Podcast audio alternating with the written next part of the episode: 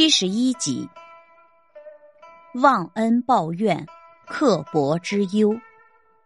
原文：受人之恩，虽深不报，怨则浅以报之；闻人之恶，虽隐不疑，善则显以疑之。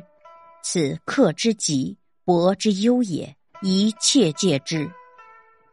原文的意思是。受人的恩惠虽然很多很大，也不设法报答；但是，一旦有一点点怨恨，就千方百计报复。听到人家的坏事，即使很隐约，也深信不疑；而对于人家的好事，再显也不肯相信。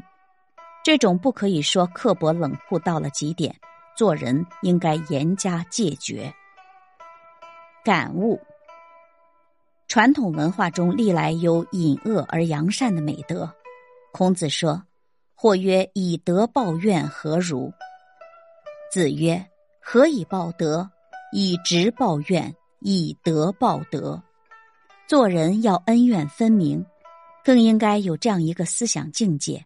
达到这样一个境界，如果没有长久的磨练、宽厚的胸怀、良好的道德基础，是不行的。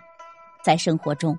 很多人好打听别人的隐事坏事，所谓好事不出门，恶事传千里。有的人是出于一种好奇显能的恶习，有的人却是出于一种嫉恶心态，出于秋后算账的要求。有的人不仅知恩不能涌泉相报，反而会反目成仇。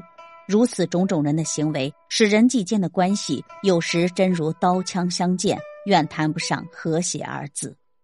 所以。引恶扬善不仅是一种品德修养，一种交际方式，也是人际和谐的一个前提。这和做人不讲原则是不一样的。